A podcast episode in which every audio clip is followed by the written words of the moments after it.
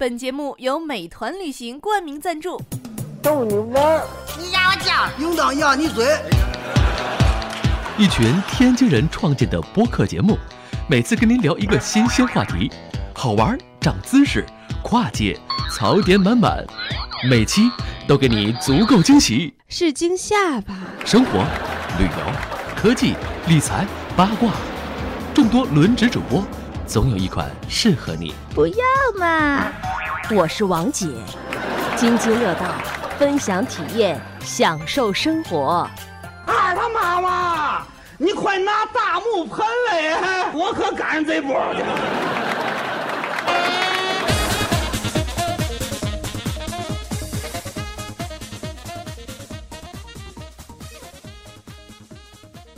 各位听友，大家好，这里是津津乐道。哎，这个今天我们来了一位，嗯，很久没和没有和大家见面的嘉宾，嗯，狗叔，哎，大家好，呃，跟我一起录音的还有舒淇。哎，今天是我们三个人。为什么这个狗叔很久没有跟大家见面了呢？这个，请狗叔跟大家介绍介绍吧。啊，我是后来录完哪期来着，我就去了慕尼黑了，所以我其实就一直在慕尼黑，这时间上、时区上都不太合适，就也就一直没有再接着一块儿录音。嗯，对，狗叔是那个前段时间呢刷了一下 Google，然后不幸的被 Google 录取了，是吧？呃，对对，是的，现在在慕尼黑的 Google 办公室。对，本来他是想在北京的办公室的，然后结果没有想到就就，好像跟你说这个北京的这个职位不太符合你的技能，是吧？然后就被呃，发送到当这个时说的是北京职位没有想象中那么多，然后就问我要不要看别的地方，最后七来八去就给我扔到慕尼黑这边来了。对怎么样，在慕尼黑这也待了几个月了，是吧？跟大家介绍一下那边的生哎活呗。小半年了。啊，对啊，对，跟大家介绍一下那呃、其实边生活。慕尼黑，呃，我在慕尼黑觉得生活其实还挺好的，就是这边最大的感受就是空气好嘛，就是真的这边的空气非常好，然后这边的有法律要求是不能加班的，所以整个生活就突然节奏变慢了很多。嗯，那你还适应吗？啊，但是你在国内也没有九九六过了，呃，怎么可能呢？我在七牛的时候还是算是九九六过吧，都已经不是九九六了。那晚上十点客户出事儿就得爬起来干活 我就关心你的那个肘子吃腻了吗？啊、现在不怎么吃肘子，太咸了。出去吃过几顿之后，就不太想出去吃了。基本上要么就跟家里坐着吃。不，他这边吃的东西都特咸，口特重，受不了。对他那边好像吃的东西就比较口重。然后就东西也不多，就是肘子，然后香肠，然后啤酒，然后是那个叫什么，呃，土豆，就这么点东西。然后做那个西兰花也不好吃，就都那样呗。那你就自己在家做中餐呗。呃，是现在这边，因为它食材其实挺好的，基本上买回来做的话，肉的品质啊什么的都还挺高的，所以就他们这边的吃的就是别深加工，深加工的就不好吃了。但是简单的，他们比如说就煮一煮肉啊，就还挺好吃的，那肉很好吃。嗯，就简简单单的那种，稍微煮一煮、烤一烤就可以吃了呗。对对对，对就不要让他们做深加工，深加工的就不好吃了。对，所以这个狗叔的这个时差呀，跟我们正好是六个小时，是吧？我现在这边是加二，啊，加二加一加一。啊，现在还有一个夏令时的问题。对，有个夏令时的问题，冬天是加二，然后夏天就是加一，对，所以我们这时间就该是六个小时了。对，所以我们这个时间就特别不好凑，经常就是他那边能够录，只能是早上或者这个他的晚上下班之后，然后他的晚上下班之后呢，北京时间可能就要凌晨了。然后如果是他的晚上呢，对，他的晚上就正好是我们的下午。然后下午如果我们是在工作日的话，也没法录。所以就不如像霍总在这个北美是吧？他经常在北美过北京时间，在北京过北美时间这样的，我们还比较方便。对，所以抓到狗叔录音就不太方便。但是我们今天觉得，哎，无论如何也要录一期，因为狗叔刚才大家也听了是吧他这个比较悠闲，然后比较悠闲之余呢，他就跟他的太太嗯没事儿就去转一转，是吧？说说知道现在都转过哪些地方了？呃，其实也没有特别的转。现在除了德国境内的话，去了一次布达佩斯，然后去了一次那个挪威。然后这次录的原因不就是因为去了趟挪威，我也觉得这个需要很有的讲，可以录一录嘛。对，狗叔去挪威看了一次极光。我相信很多听友听说过极光，但是真真正正的我们能够看到呃活的极光，可能机会不是说特别多。因为首先你要赶这个季节，另外能够看到极光的地方呢，可能大家都不是一些经常能够很方便去的这样的一个地区。我知道之前可能霍炬去看了一次极光，他去拉斯维加斯看的是吧？也也是，反正也是靠北极好像是对，靠北极这个位置去看了。但是狗叔去的这个地方，可能看起来似乎效果会更好一点儿。呃，是这样，呃，北半球如果要看极光，基本上就是一个是加拿大和阿拉斯加这个北美，另外一个就是欧洲的北部，像冰岛、挪威、芬兰的北部这一边，然后另外一个可能能看南极南极光的地方就是澳大利亚的南部和新西兰的南部，但是从效果上来讲的话。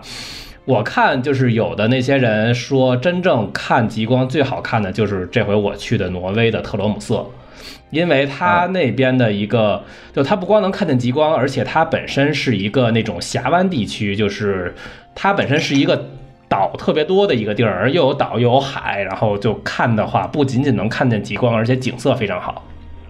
嗯，所以那个说说这个挪威是不是拿着你的这个签证，因为它是申根国家是吧？直接就可以去。对，嗯，对，挪威是这样，嗯挪威本身是申根签证就可以去，然后他们的货币比较讨厌，他们的货币是叫挪威克朗，到现在还没哎有，它不是欧元吗？哦，没有并到欧元区，他们，没有用欧元。啊所以还是欧元区换。呃，我们其实没换货币，都是走的信用卡刷卡。嗯，但是信用卡刷卡或者就是直接的那边的地方吧？基本没有，啊，我基本就一分一分挪威克朗都没换。啊，那还挺好的。就我们前两天就是嗯就是它是这样，就是可能唯一需要换钱的地方的话，就是公交。但是公交的话，它可以在那个小卖部买那种周卡，就是一周是大概五百多挪威克朗吧，还是七百多挪威克朗来着，我忘了具体数了。反正这个可以在网上查到，就是买了那个周卡，因为小卖部是可以刷信用卡的，所以就直接就够了。哦，然后剩下的其他地方都是可以刷信用卡的。懂了，所以就是基本上也换钱的问题还好，等于是那个呃对，基本上我就没换钱。嗯当地可不可以取钱？也可以取吧，就是啊，用那个可以取可以可以取。嗯，欧洲那边的话，哦信用卡还是挺方便的。我不确认，嗯，我不确认能不能取银联的卡，因为我的卡都都不是银联的了。现在 啊啊啊，我不确认能不能取银联的卡啊！。对，咱们现在已经不用一样因为银行的了。对，对对，嗯，对，因为我觉得应该是可以嗯取的，因为毕竟他那边也有中国人，而且他那边有个中餐馆子，我在他们中餐馆子还吃过一顿饭呢。嗯嗯嗯，因为狗叔在那边他是工作，所以所以跟咱出去玩还不太一样。而且我相信咱出去玩，像北欧这些国家，可能银联也够呛，你只能用信用卡取现，你就交那个取现的服务费嘛，就就就嗯只能是这样去走 Visa 啊、或者走这个国际卡的通道去取现。我觉得应该是这样。然后狗叔给我们介绍介绍吧，怎么就想到去，哎，别的不看，先去看了看极光呢？太浪啊、漫了。这个事情其实极光这个东西，我倒是一直很想看，因为毕竟是我对自然现象也很感兴趣嘛。然后极光作为一个很著名的自然现象，就一直是有机会就是想去看，但是在北京的话，那会儿就。没有什么特别好的条件去看极光，所以就一直放下来了。然后这回正好是，嗯，我说我们北京想看极光的话，是不是只能去俄罗斯了？俄罗斯都不好看，俄罗 就是这个一会儿可以讲极光的成因，就是俄罗斯如果想看极光，要去俄罗斯的最北边才能看到。对，嗯，嗯，就是都不像是，就是俄罗斯的最北边是要比挪威的那个我去的那个地儿还要靠北，那边可能就很难去，而且没有机场，没有通行的就没有那么方便。它不像去欧洲，可能直接坐着飞机就能到。嗯，可到达性比较差，所以舒淇，你如果想对，在而且你去了之后没服务。对，如果你想在北京看极光的话，你找个霓虹灯看看就好了。嗨，说说这个，因为这个极光这个东西，刚才我也提到了，看看一下霓虹灯就行，因为它的成因应该，如果是我们去比较的话，其实跟霓虹灯产生的原因是差不多的。这个光，那么这个狗叔给我们讲讲这个东西，你看到真的极光之后，嗯、有什么感受吗？呃，是这样，我讲一下我当时是怎么看的极光吧。嗯其实第一天，我们当时总共去了一周，然后我们大概是总共去看了三天的极光。这个地方我就说一下，就是如果你是打算去看极光的话，最好每天晚上都安排着去看极光，因为。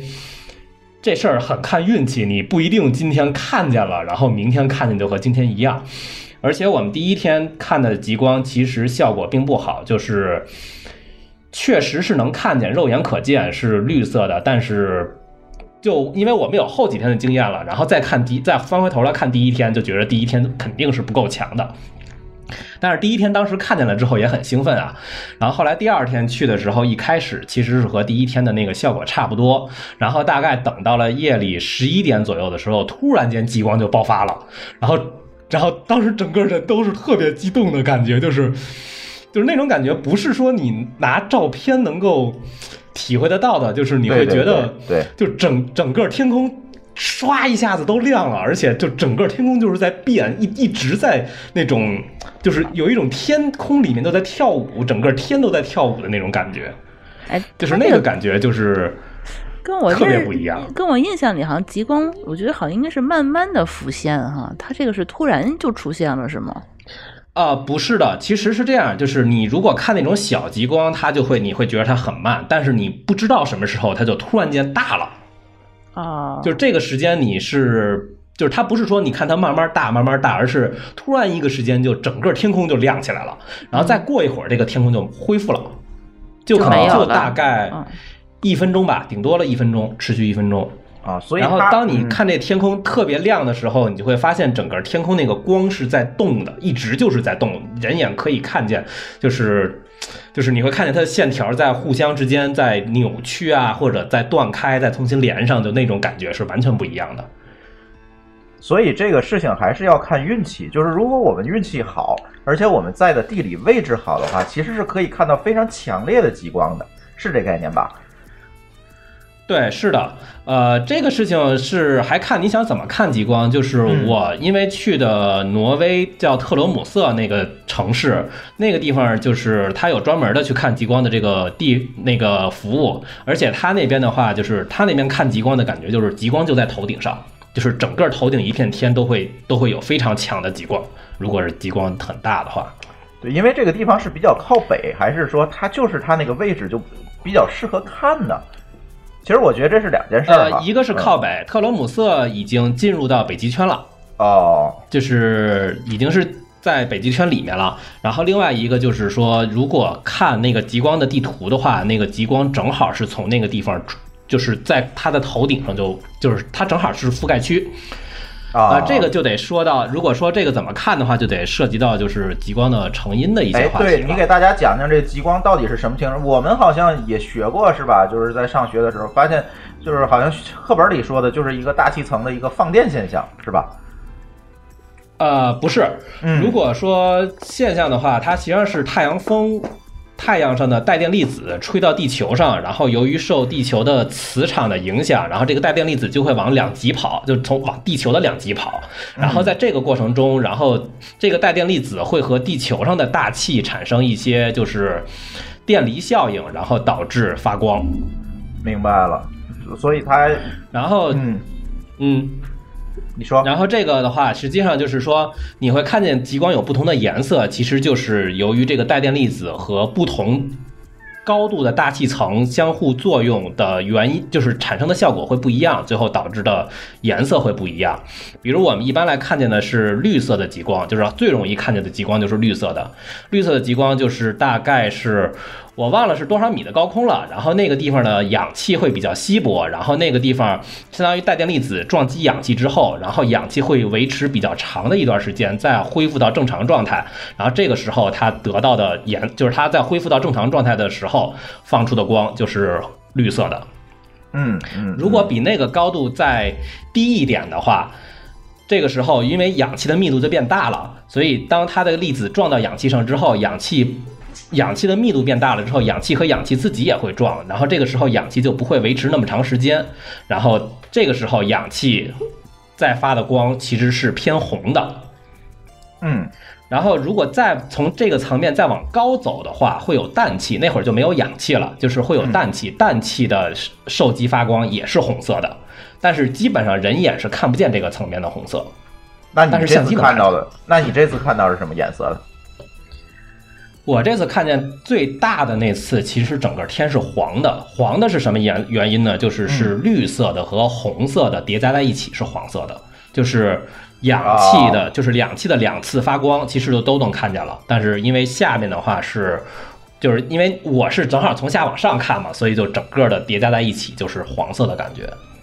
啊，所以当时我问过导游，导游说最强烈的时候是看着满天都是红色和粉色的那种情况下就，反正我是没见着。他说大概一年能见过一次吧。啊，这个就完完全全就是一个运气的问题了。对，这个完全不可测嘛，就是我预测不到，可能我这红色的极光大概会在什么时间段会出现，还是说我一定要在那儿守一年我才能看到？守一年可能都看不见。就是说根本就没有办法预测。这个事情是这样，你可以预测说太阳的粒子的强度，还有就是大概什么地方会出现极光，以及可能的这个极光的强度有多高。但是你说能不能这个真正你站在这儿的时候，它强度有多高，那就不知道了。这个现在还预测不到。所以根本就没有办法，只能靠运气。呃，一个是这个方面要靠运气，嗯另外一个也要看天气，因为你想吧，就是能不能看见极，能不能出现极光，这本身是一个运气；另外一个就是你本身当地的天气也是一个运气。对，如果是阴天的话就不行，对吧？对我们这回去其实不太好的一个因素就是我们去那一周其实都在下雪，然后就只是赶着看云缝里的一些云缝儿，就或者就这片云走了就能看见极光。你像我们第三天去的时候，当时极光已经大到就是。感觉一片一片的云都在亮，那云的后边就全是绿的，但是我们什么都看不见。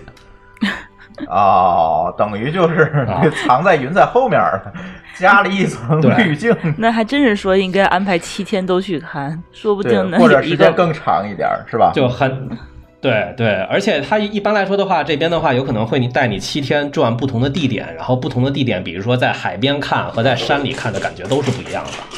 嗯嗯嗯，呃，它那个冬天和夏天什么季节什么，就是看极光有没有区别呢？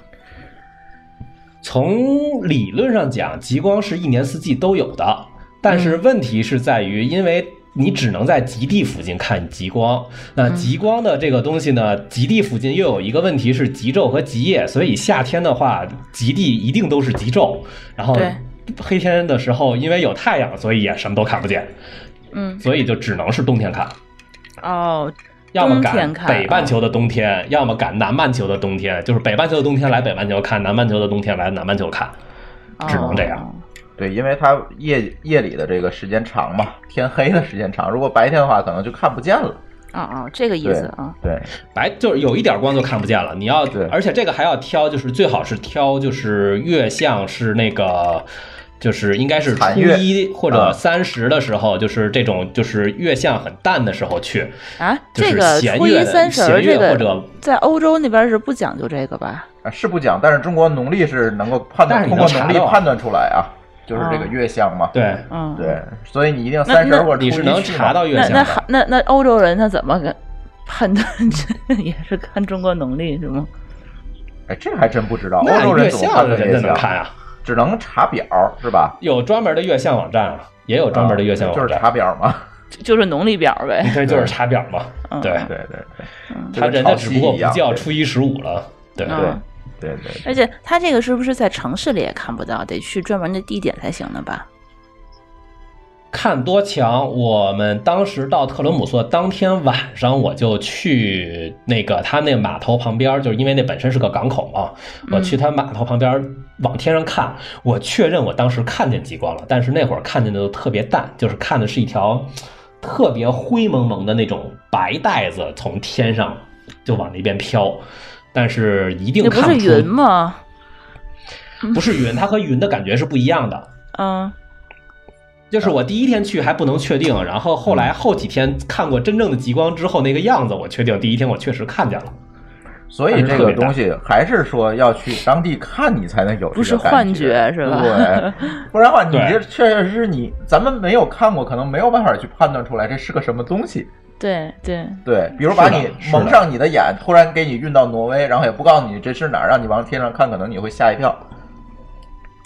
对，差不多就是。那边的天跟这边的天都不一样，对对吧？对，呃，看情况，看情况，我只能说这事儿看情况。嗯，嗯而且他你刚才说这个这个这个极光还是有一个地图的，是吧？它也不是说一个等范围的，在这个极地里面，就这一个圈范围的都可以看到。就是有一个最佳观测不是？有一个，实际上你真的到极点上，就是到北极点或者南极点，反而没有极光了，它是绕着。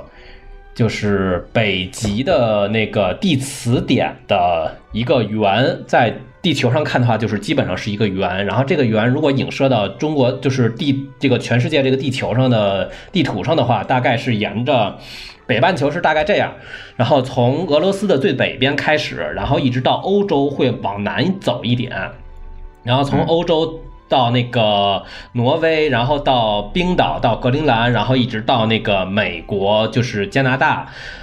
中部那块儿，然后从阿拉斯加再往北，再上到俄罗斯的最北边那一片，就大概是这么一条，啊，所以一一它是条一个一个嗯。条带。呃，它等于是一个极光带，是吧？它不是一个规则的按纬度的这样一个圆，它是一个带，是吗？对，它不是按照纬度，但它其实是个圆，只不过这个圆跟我们的纬度是不重合的。明白了，它是和那个地磁那个点为中心在做的一个圆，它不是以极地那个点为中，心那个地做的那个地。磁点等于说不在极地那个点上面。对真北和磁北不在是两个概念嘛？哦，它是会偏偏一个角度对的，是吧？对对对，是偏一点儿的。嗯，然后对南极那边差不多也是这么一个东西，它也是在一个层面上会偏，但是南极因为参考物不多，我也不知道应该怎么描述。嗯，嗯嗯嗯，嗯，对，所以你如果在澳大利亚的南部去看的话，有可能看到的不会这么强，因为它没有很靠近那个点，不像狗叔这次去，他可能往天上一看，正好就是在那个点上，他所以往天上看就能看到。那是不是在新西兰的南部可能还能飘过来一些？那个不是澳大利亚和新西兰和就是欧洲这边看极光看到的效果是完全不一样的。就是嗯欧洲这边看极光，你抬头看就感觉在天上似的。然后我看所有在澳大利亚那边拍到的极光都是往远了看，然后那个极光就跟在远处的那种幕帘似的，就是它不是那种在头顶上的感觉，但是它都是那种很远的看那种那种树状幕帘似的那种极光。对，就是两因为它离得远没有在那个带上，所以就得往远处看。对哦，而且因为它本身那一片过去全是海，相当于没有东西挡着，这也是一个嗯，能能看的原因。这挺好玩的。对，往远处看，嗯看在那个天际线那儿可能会能看到那个。那那还是去北边看吧，我觉得，对要不然还带个望远镜去吧去远边看，这这 对，呃望远镜应该不用，我看他们应该在澳大利亚那边拍的也都是直接拍的，没有用过望远镜。那你觉得拍照效果的话，是南边好还是北边好？呃，效果不一样，这个太难说了。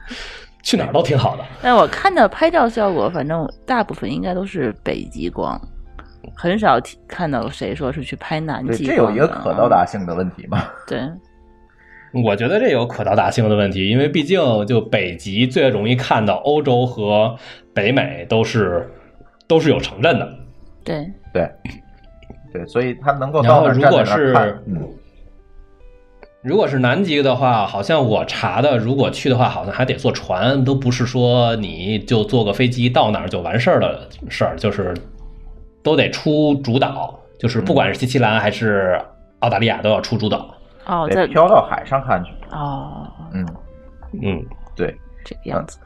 那你们当时在这个挪威的地方，就是说也是得到外面去才能看到吗？我们其实是在挪威的一个岛上，但是那个岛上有机场，所以我们其实是直接就到那个岛上了。然后那个岛上本身有城市，哦，嗯，叫什么？就是机场，它那个城市很小，特罗姆瑟叫啊特罗姆瑟英文是 P R O 哎 T R O 哎 T R O P R O M S O 嗯，回这个头咱把这个发发上来给大家。等于说这个城市专门就是为了极光才出名的吗？它这个城市的历史其实是那边的一个海港，因为特罗姆瑟这个地方受那个大西洋的暖流影响，它冬天它冬天是不封的，就包括整个海港、整个海平面都是不封的，所以它那边最早其实是一个就是相当于是极地的一个海港，然后这个海港承担了就是当年维京和。那个欧洲还有俄罗斯的一些个贸易的一个，就是类似于这样的一个职责，然后它是从以这个以贸易为基础在那边发展起来的一个城市，嗯嗯，那就得，所以它那边现在最重要的也是它的那个海港，而且它是深水港，嗯嗯，它那这个本身就是个城市在深水港十八世纪就应该有了。挺早的，它最早应该是。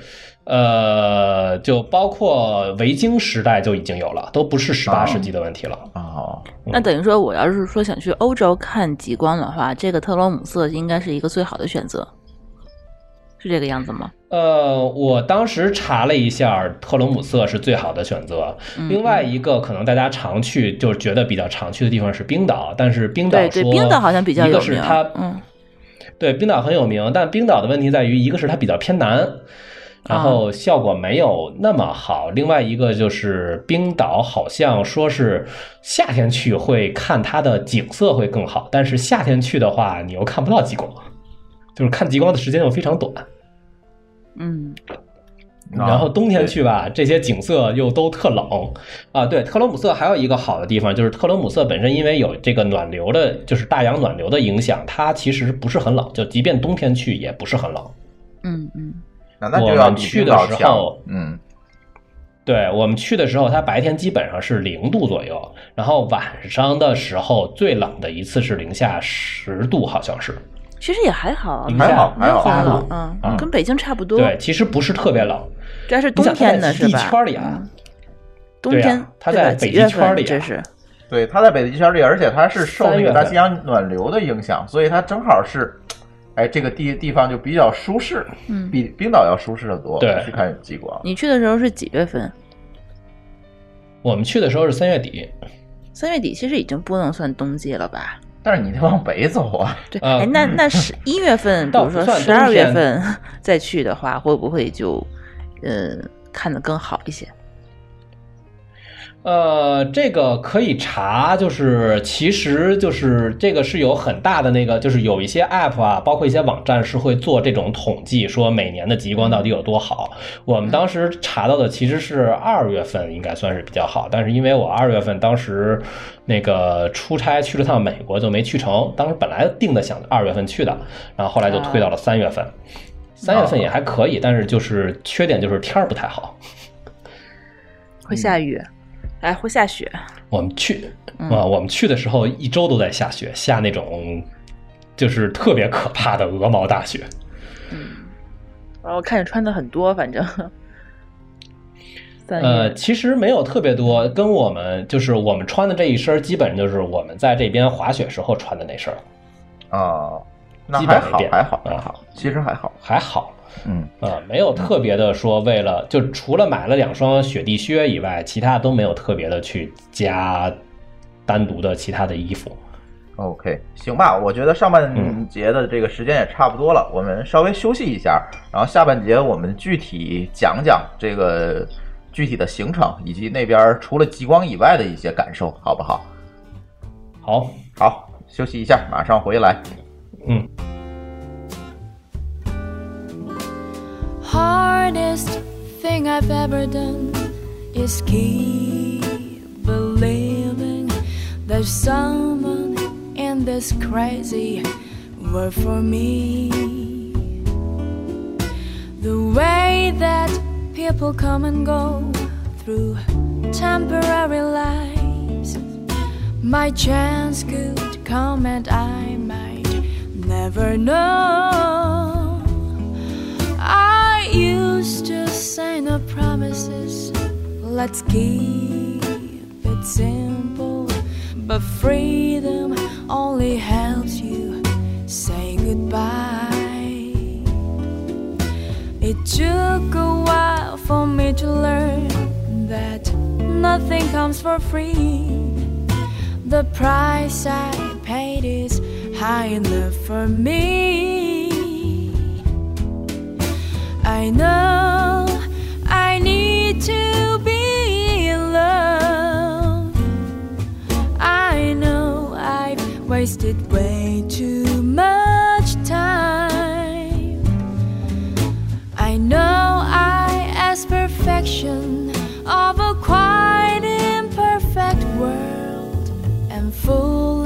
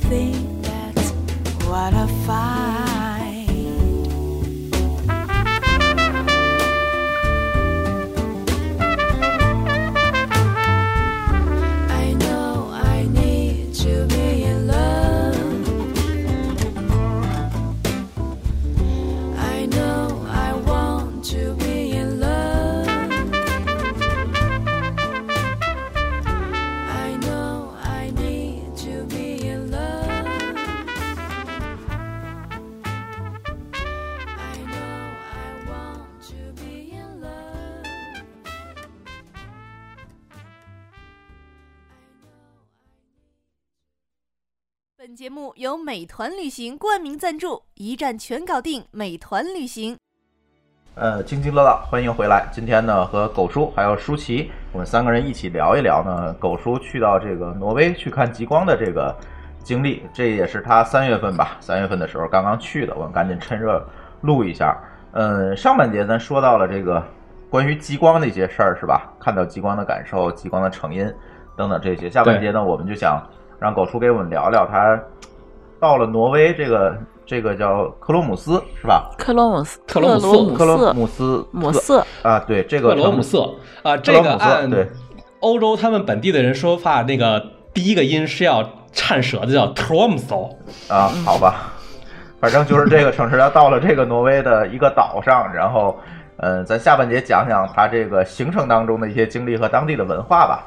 嗯，狗叔给我们讲一讲，就是这个，嗯，去挪威我不知道啊，因为你是去从德国去的，然后如果从国内去，是不是也是要转机才能到那个岛上啊？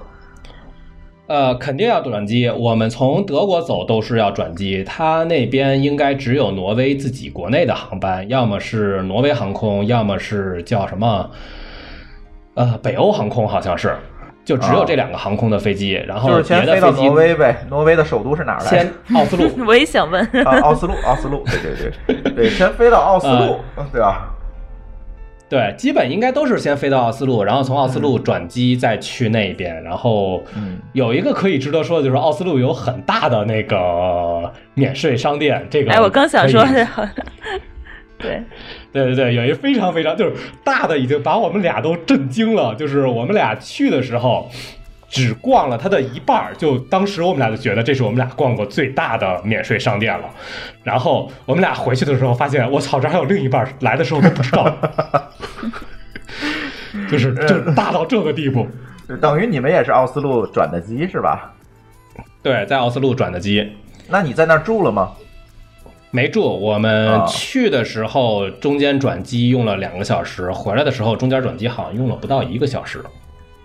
哦哎，去的时候那等我都不知于道啊就落地之后直接就飞另外一班就飞到那个岛上了。对，因为我们去奥斯陆的行程很快，所以就就是打算就是一天就直接到了，就不在中间再住了，不然的话就还浪费时间嘛。嗯嗯，然后从奥斯陆到特罗姆瑟的话，大概可能就飞两个小时就到了。在国内飞到那个奥斯陆大概需要多久？你算过，你就大概知道吗？就飞到欧洲吧十个。小时吧，你飞到慕尼应该得10黑多久个小时吧你就说，飞到慕尼黑是十个小时，那就差不多，因为它是往北应该飞。差不多。嗯，对，应该差不多。我们要看极光的话，从北京走需要一整天的时间，对，对吧？对对飞十几个小时，十几个小时还转机两个小时，然后再飞两个小时。对对，差不多而且如果从国内走的话，有可能就在奥斯陆住一晚了，看看当地的一些免税店，对美水电，看看当地的一些东西嘛。你就住机场对吧？？奥斯陆还有很多当年维京时代留下的那些博物馆啊什么，还有很多可以看的。哎，挪威本身这个国家有没有可以玩的地方？除了这个极光以外，啊，还是有的，但是我基本都没去，所以我也就没有特别的直接奔极做这方面的功光了呗。嗯嗯呃，我是这趟就直奔着极光去的。嗯嗯嗯，嗯，那就说说那个你到了那个特罗姆瑟是吧？对，特罗姆瑟。特罗姆瑟之后，你你你有什么感觉？因为可能特罗姆瑟就离奥斯陆更北的地方了，然后这样的话，可能对你会遇到一个现象，就是当时当地应该还是在一个极夜的状态下，是吧？没到，没到。我们去的时候，因为已经是三月份了，就嗯没已经出了几夜了，而且其实当时天已经基本上变得比较短了。就是如果按一半儿一半儿来说的话，当时天已经比白天就是黑夜已经比白天短了。哦，那还好，我还以为你到那儿就两眼一抹黑了呢。你大概几点？但是因为我是从南边过去的，就是我的感受也是很，就是因为当时慕尼黑这边的话，大概已经晚上六七点才天黑了，然后我们六七点到那边的时候，基本天色就已经全暗了，这个感受还是差异很大的。还是有的，肯定会还是有的，还是有的往北飞了这么久了。那你们几点天亮啊？那边然后另一个哎呦，不理我！嗯我说你们几点天亮那边？天亮天黑的时间天黑的话，大概应该说是八点就应该天已经就是太阳已经就已经全都掉下去了，但是天可能还会有一些光。然后如果要天完全黑的话，大概得九点到十点之间。那还挺晚的呢。嗯嗯，对就是还好。我说的九点到十点之间，就是你能够抬头看见满天的全是星星了，就是已经啊黑到那种程度了。嗯，嗯，然后天亮的时间我不记得了，因为我们俩基本都没看见天亮。啊？哦，都睡过去了。都睡过去了，因为你嗯极光是这样，它是肯定只能晚上去。一般来说的话，在当地就是我们就是每天去，它那个有一个专门的一个地方，就是极光的那个游览中心。然后我每天我们每天都去那边定行程，他那边承诺说，如果当天没有看见极光的话，第二天去定的话是半价。但是因为我每天都看见了，所以我们也没有享受到半价。所以说你每天都要去去定当天的行程，每天报一个团定好几天的。啊，就你说要每天天就定好几天跟他们团儿才去那个地方，不能自己去是吧？呃，我建议不要自己去，因为它实际上都要开出去，离城市很远，然后那个道儿其实是很危险的，因为你第一道儿不熟，第二全是雪。我们在路上就看见有好多那种大拖车，整个全翻在路边了。嗯嗯，等于要开到山里去看去。一要么是山里去，要么就是在海边。就不管开哪边，你就会发现你开的方法都是，你要么是左手下面就是海，然后要么就左手上面全是山。而且还是在夜里对夜里在开车，而且还嗯是夜里，而且还全是雪。你要再赶个下个大，就是像我这不要自己种赶个下大风雪，哎，那边是左舵还是右舵？啊，跟中国一样，这个倒没有变化，它不是英制的。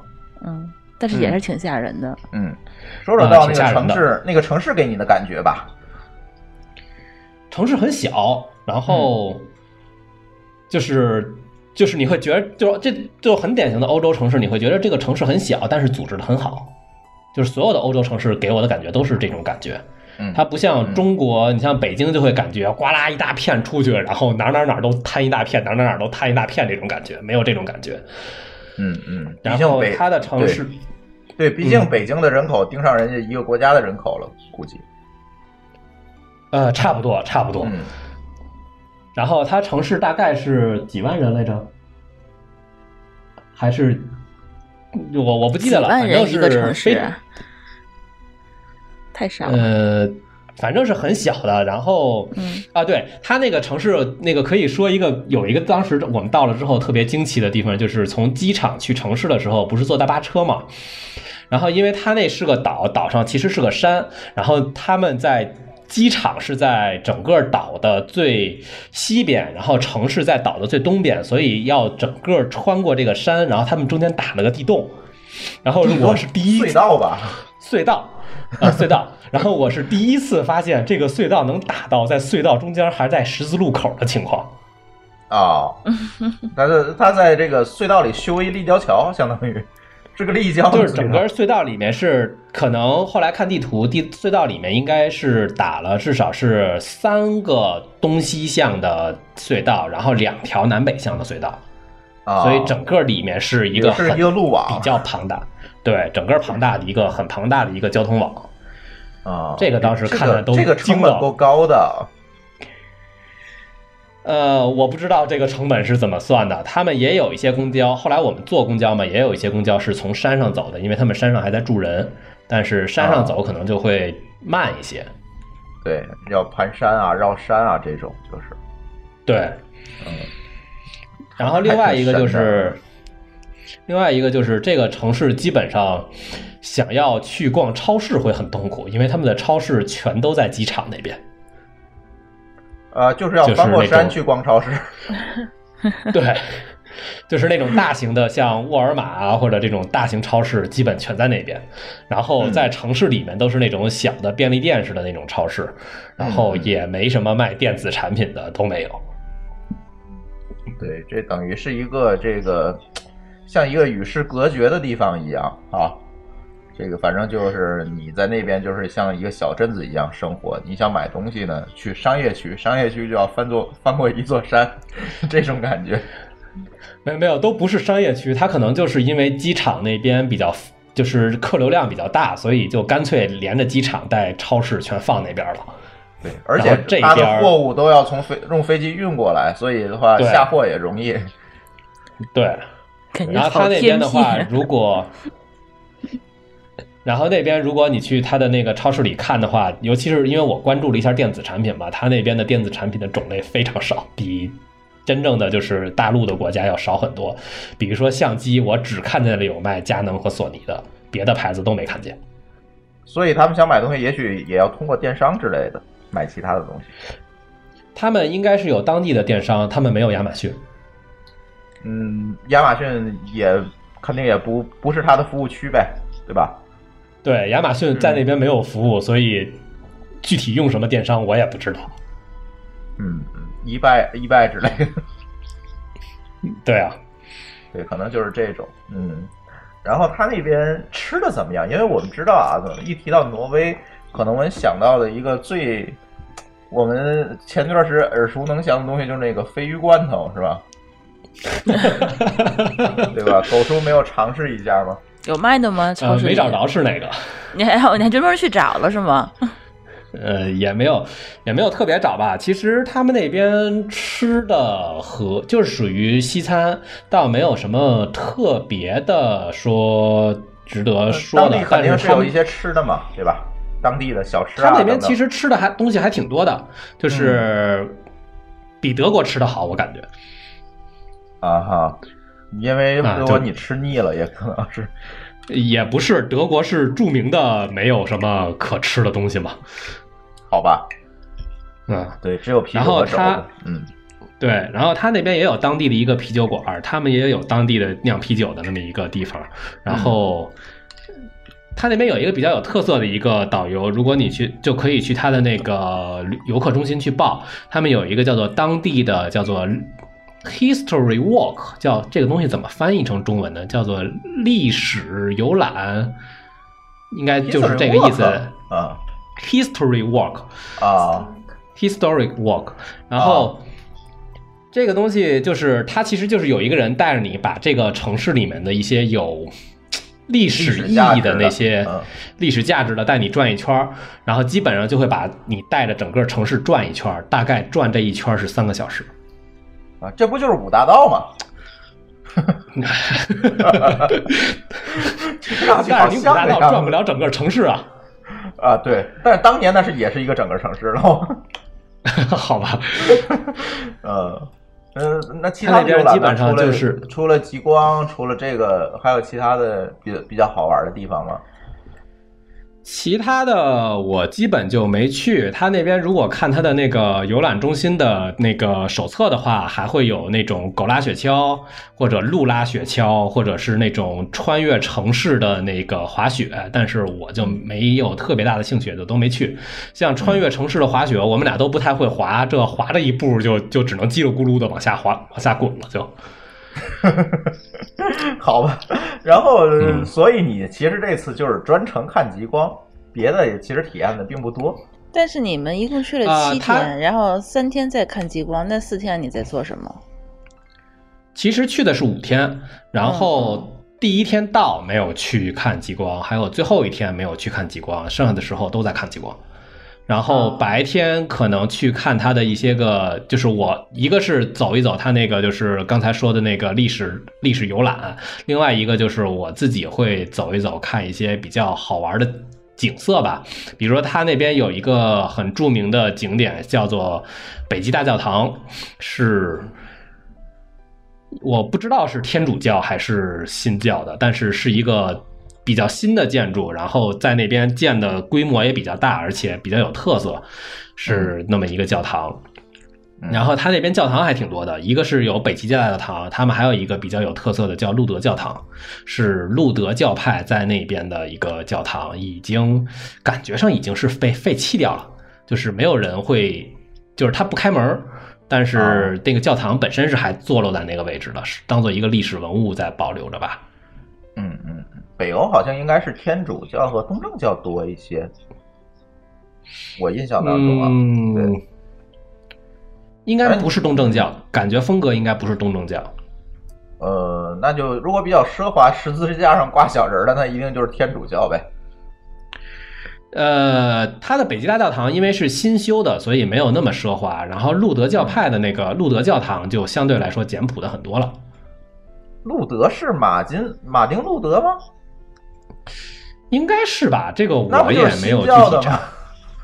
那个是新教，就是它有两，它有三个教堂，啊，在就是路德教堂是号称是最北端的一个路德教派的教堂，然后在城市里面还有一个天主教堂，然后它跨过海峡，在城市的那半边有一个叫做北极大教堂。明白了北极。大教堂是修的最晚的，那应该可能是个天主堂，然后修的很。就是很有特色，因为有点现代建筑的那种感觉了。就是如果形容的话，从外面看，那就是一个大三角。哦，哎，那我想问你一下，这个在岛上交通你怎么解决？比如去这些地方都你就靠腿吗？不是吧？大部分地方靠腿足够了，走过去不到十分钟。反正那边应该没有地铁吧哦比？较小，肯定没地铁，我觉得对，比较小但是有公交腿呗。嗯，对，然后有公交，然后公交就是刚才我也说了，可以买那种公交的交通卡，它是可以要作为旅游者就最划算的就是买周卡，这个公交是可以直接坐到机场的，你可以在，但是机场好像没有卖周卡的，这点很讨厌。就是你坐机场大巴到城市里再去买这个周卡。对，对，再去买周卡，然后买完周卡之后，你直接就是上他的车，他会有他的那个公交牌儿也特别讨厌，就是很多地方的公交牌儿就挂一小牌子，画了一个 bus 的形象，然后啊不注意就错过去了。啊，但证明它的公交线可能没有这么多。你像北京的就不可能，那个光线路牌就一面墙那种。它是这样，它是所有在走这条线的公交都会在这个公交牌上停，它不分是什么车，只要是在它的线上有牌，它就会停。然后，然后是就是你可以下一个 app，它自己本身有一个 app 是可以查公交的，然后你在谷歌地图上是查不到任何公交信息的，这事儿也很讨厌。啊，Google 没有这方面信息，只能在本地找。这个有点像我前两天，有点像我们前两天去韩国，这个公交完全就不知道怎么坐，Google 上也查不到。就这种情况，基本上本地都会有一个 app 能够做到这件事儿，但是有没有能够看懂的文字就是另一回事儿了。这这是最麻烦的事儿吧？就是文字我看得懂，输不进去，你这很着急。啊、对。对，那他那边就还好，他那边基本上说输输英文都可以，因为他本身用的字母其实是他们自己当地的挪威文，会有一些跟英文不一样的地方，但是你输英文去就没有任何，问题。但起码就是字母嘛，你能够往里敲，就不像东亚这个象形文字，你就受不了了。象形，对，敲都敲不进去。对，你想敲你都不摁哪个钮。那打车呢？那边可以打车吗？可以打车，但是我们基本上没打车。他走路十分钟就能到，他打什么车呀？嗯，对，一个是这个，一个另外一个就是欧洲其实打车没有那么方便。一般来说的话，你不会看见满大街着跑出租车如果你想，对你想叫出租车的话，基本要跟出租车提前半个小时联系。那你联系半个小时，人家才到，你估计基本就走走过去了。嗯，对，他这种欧洲的好多城市都是这样，就是所以那边一定没有滴滴打车。哎，有啊，没有滴滴打车，我估计 Uber 也好没有，像有，好像有。啊，好像有，但是好像能打开，但是车很少，没看见车。嗯可能好像看见了一辆车，但是就不知道从芬兰开过去的，就不知道了。这个这个完全没印象，因为就用不着这种打车这种手段嘛。嗯嗯，它用不上。嗯，然后刚才提到那边的气温，然后你穿其实就穿了一套滑雪的衣服。气温大概呃，如果？细说的话，气温白天基本就是零度左右。嗯，就跟北京的冬基本天上我差不多呗。对我这边穿的话，就是里面有一层那个贴身的衬衣，然后外面的话有一件儿那个就是那个穿在外边的这身儿一身外衣，然后这两层其实都是单的，然后最外面的话会穿一层那个三就是三合一的那种冲锋衣，然后下面穿的是雪裤，就是滑雪用的那种雪裤。还没有专门为了看极光，然后专门去制备一套行头，没有必要，对吧？好像穿的也很简单，跟对跟冬天穿的差不多。跟北京冬天差不多，但是它空气可能会湿润一些，比北京来比的话。呃，我觉得还挺干的。啊，是吗？它也应该它是环海嘛，周围都是海，它是个在岛上，为我不知道，但是我去了之后觉得还挺干的。还挺干燥的。对，哦它也有可能因为就是天气比较冷，所以再怎么湿，它湿度也到不了一个特别高的程度。嗯嗯，那就太像北京的冬天了，但是空气要好得多，嗯有点像是对。空气好得多，空气会这个没有几个，就是欧洲的空气都要比北京好得多，这个对，人家 PM 二点五都是个位数的，嗯差不多，对，空气不好你也看不到极光吧？那肯定的，你有雾霾，你看不到？看不到。对对，这北京即使有极光，咱应该也是看不到。那那也不可能有啊。嗯，然后穿就剩下的就是一件儿那个专门买的一个去迪卡侬买的雪鞋，就是那啊种防水的对雪对，一定要买防雪的鞋。对，一定要买防水的鞋。就是这一身衣服，其实最大的问题不是为了保暖，就是一定要为了防水，因为有可能你去山里看极光的时候，你会踩那雪，雪很深。你要穿 UGG 去呢，那就直接就湿透了。嗯嗯嗯，带俩冰鞋回来呢，可能会。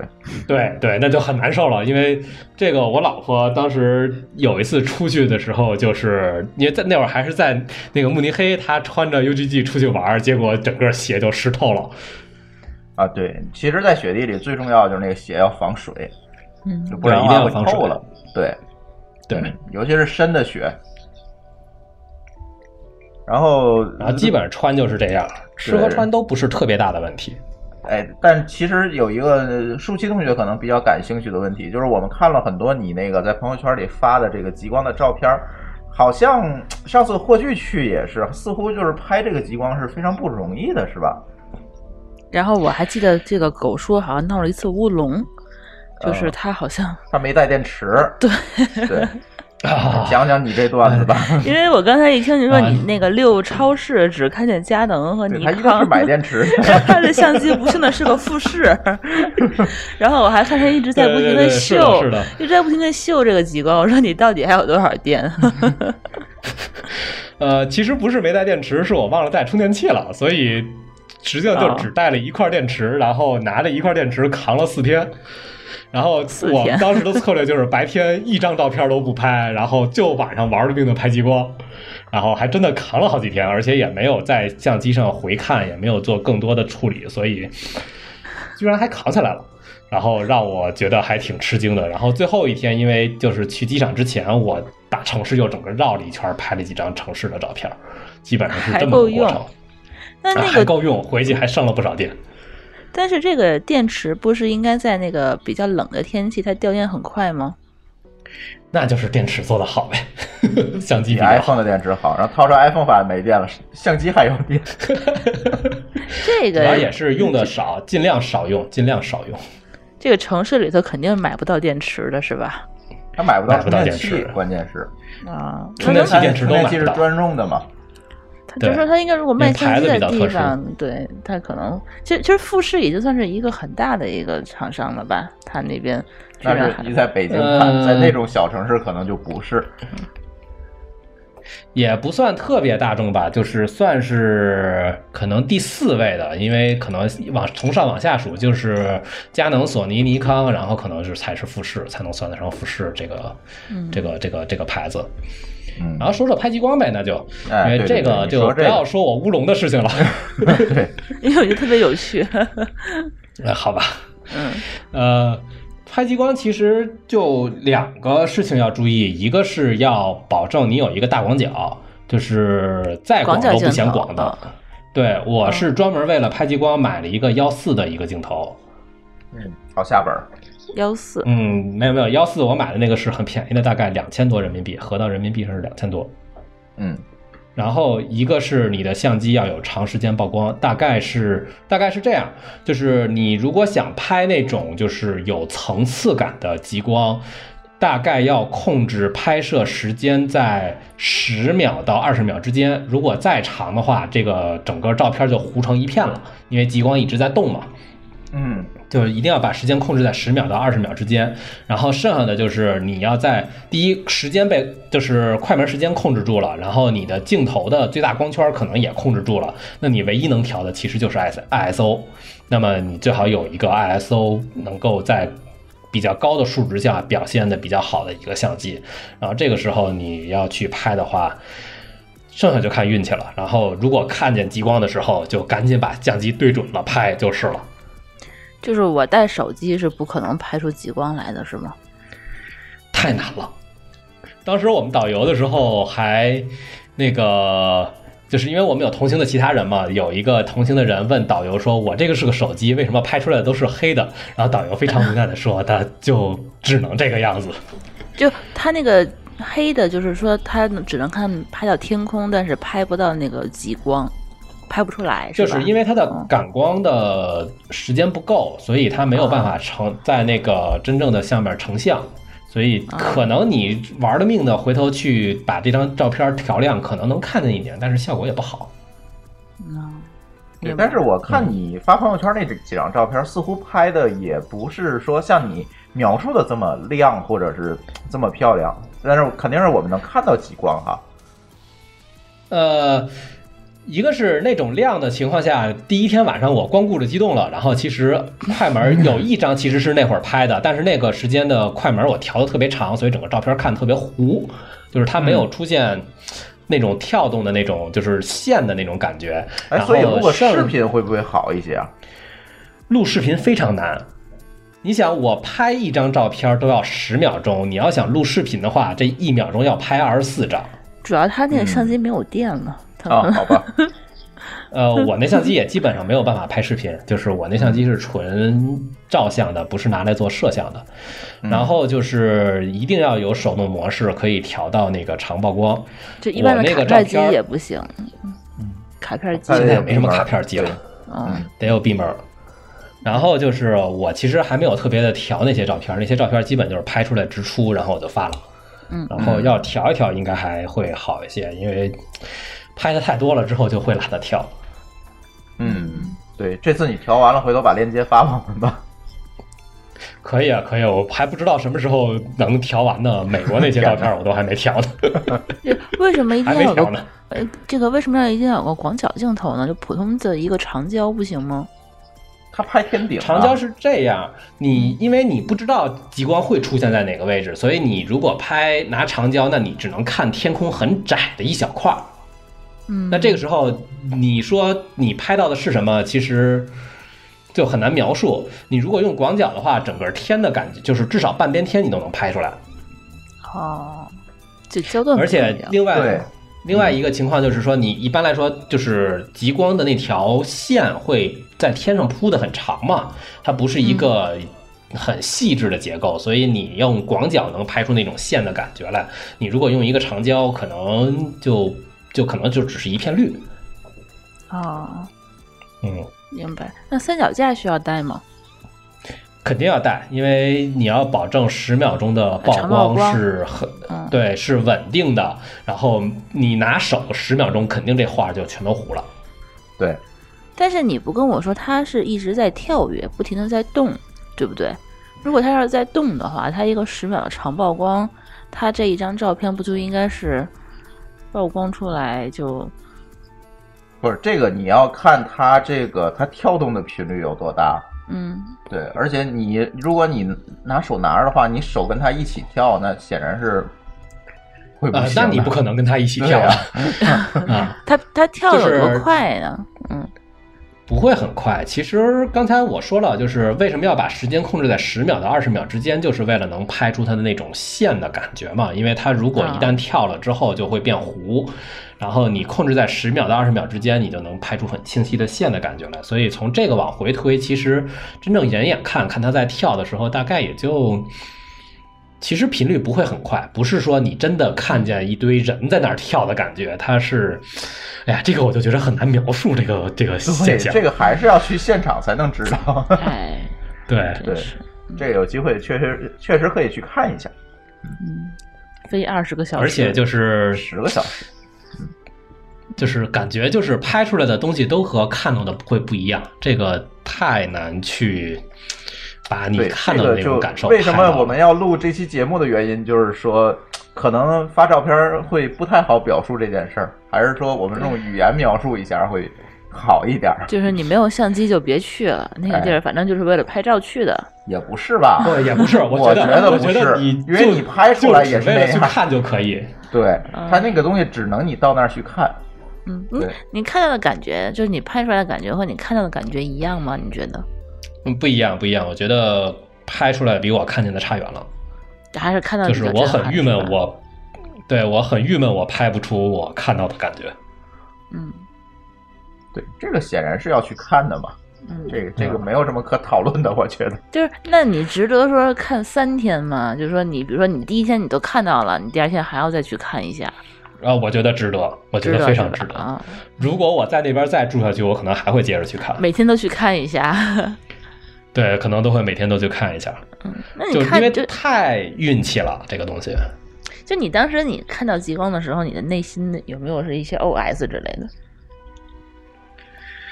啊，就是很激动啊，就觉得我操，这个东西太好玩了。这神奇的自然现象。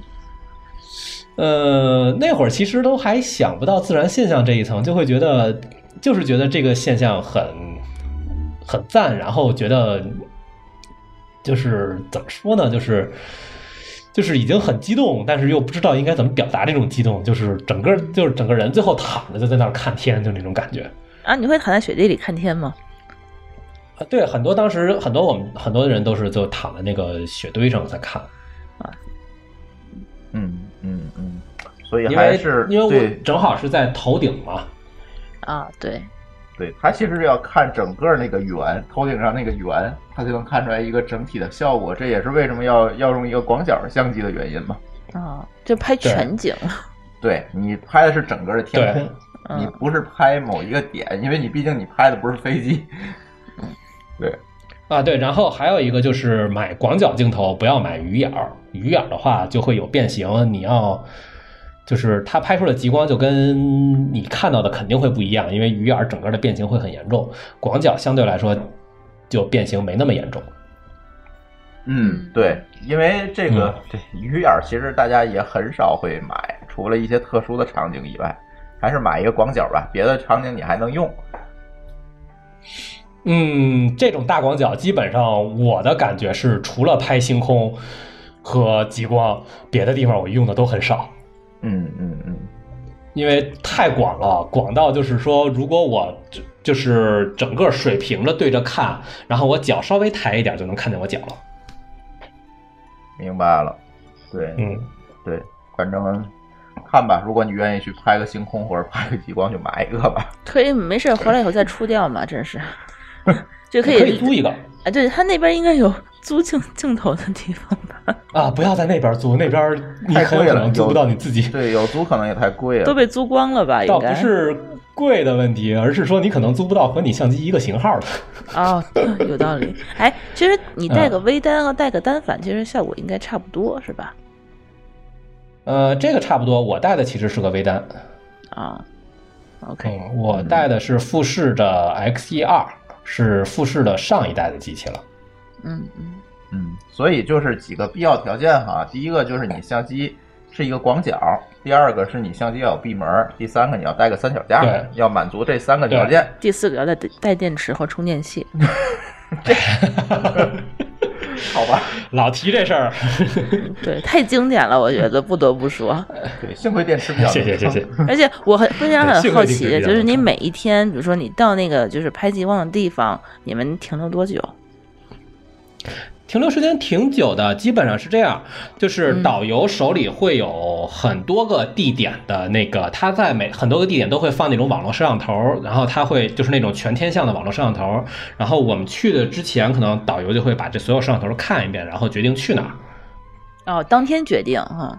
当天就是当天去之前才决定，然后甚至于说他可能在路上发现这个这个地点变得差了，比如说有云了，他就会我们就去另一个地方。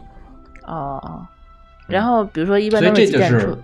对，几点出发？大概我们当时是晚上七点从特罗姆瑟那个城市出发，然后大概得到九点左右能到，就是下车，嗯就是开两个小时出去，然后下车。下了车之后，可能那会儿天还会有一点蒙蒙亮，就不是那种特别亮，但是你能感觉到天是那种很深的那种蓝色，就是天上还有光。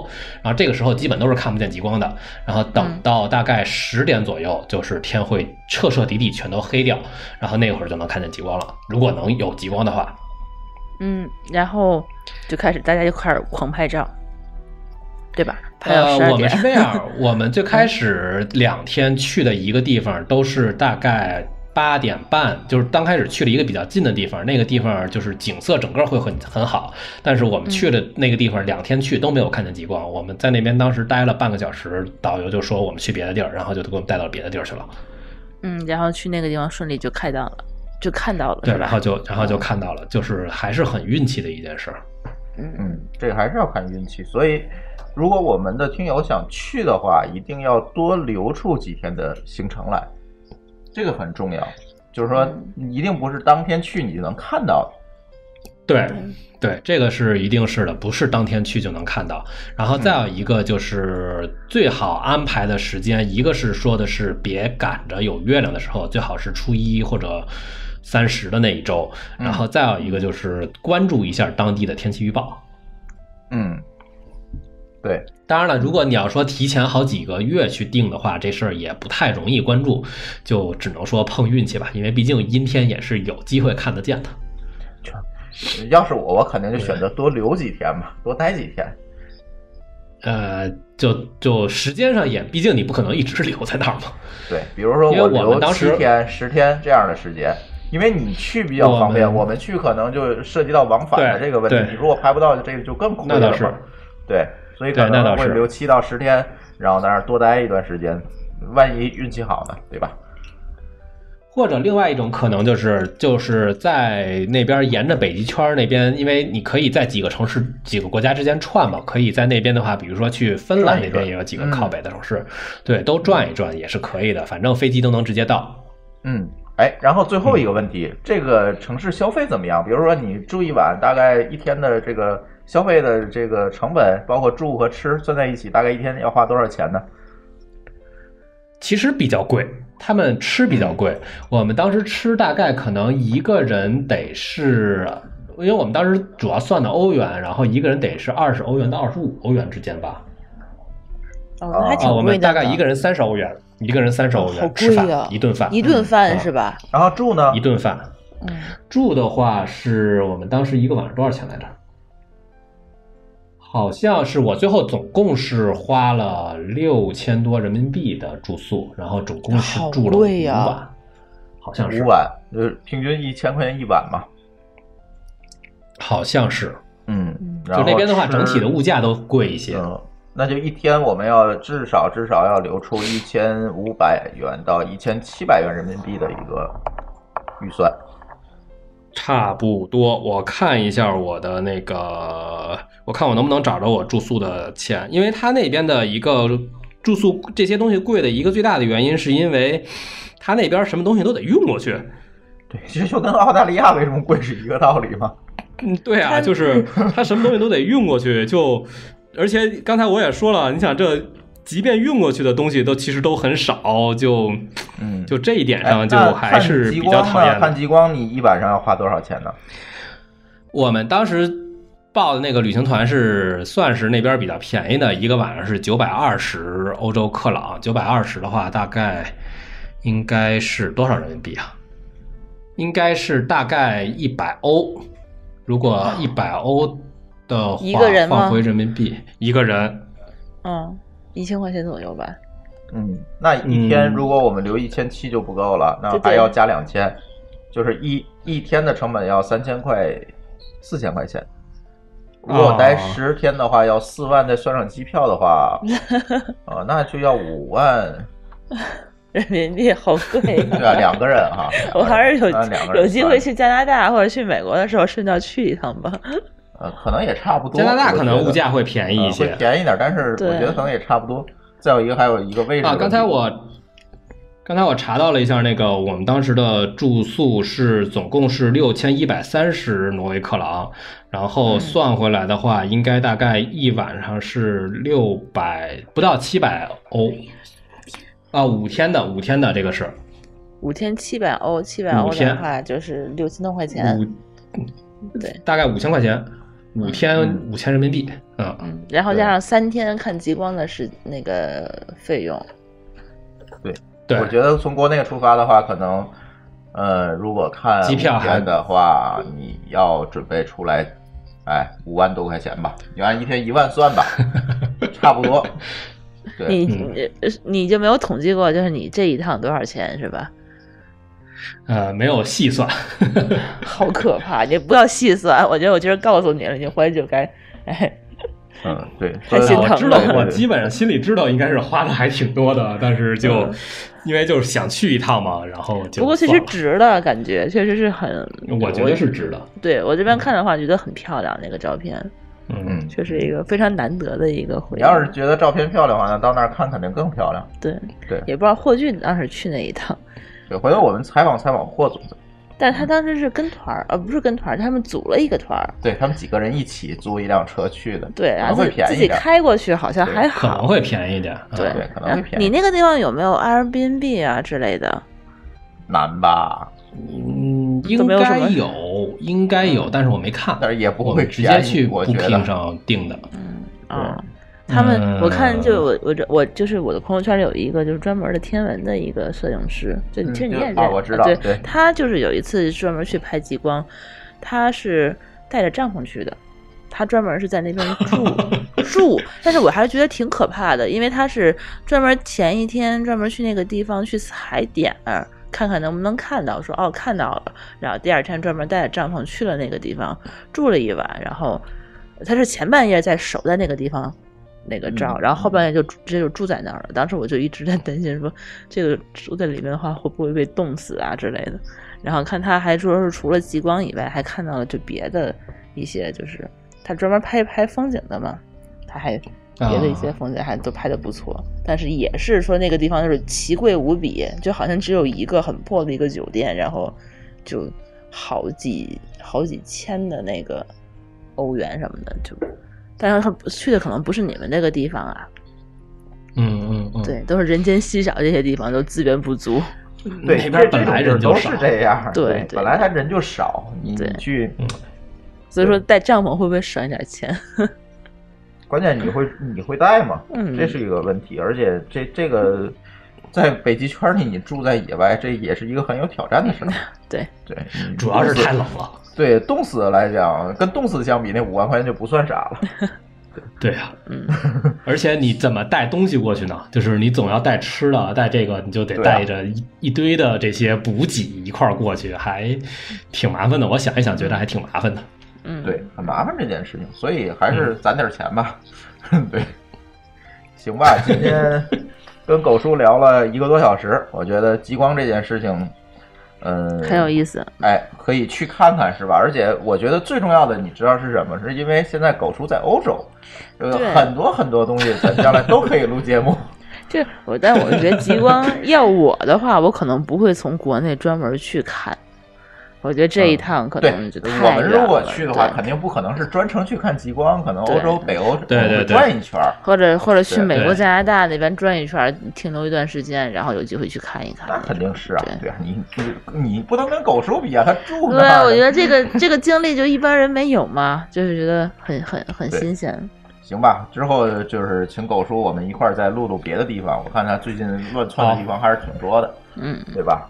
行，这期节目 对这期节目就差不多了，我们就到这里。欢迎大家通过微信跟我们互动，我们的微信公众账号的名字是“津津乐道播客”，天津的津，欢乐的乐，道路的道。津津乐道播客在微信里面搜索并添加就可以了。我们强烈推荐您使用泛用型播客客户端来订阅和收听我们的节目，因为这是最新最快，并且可以完整收听所有节目的唯一渠道。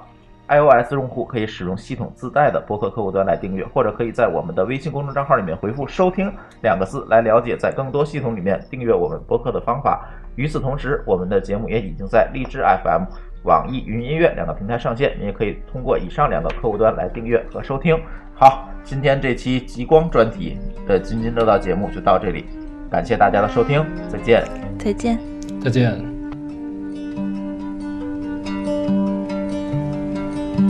Aurora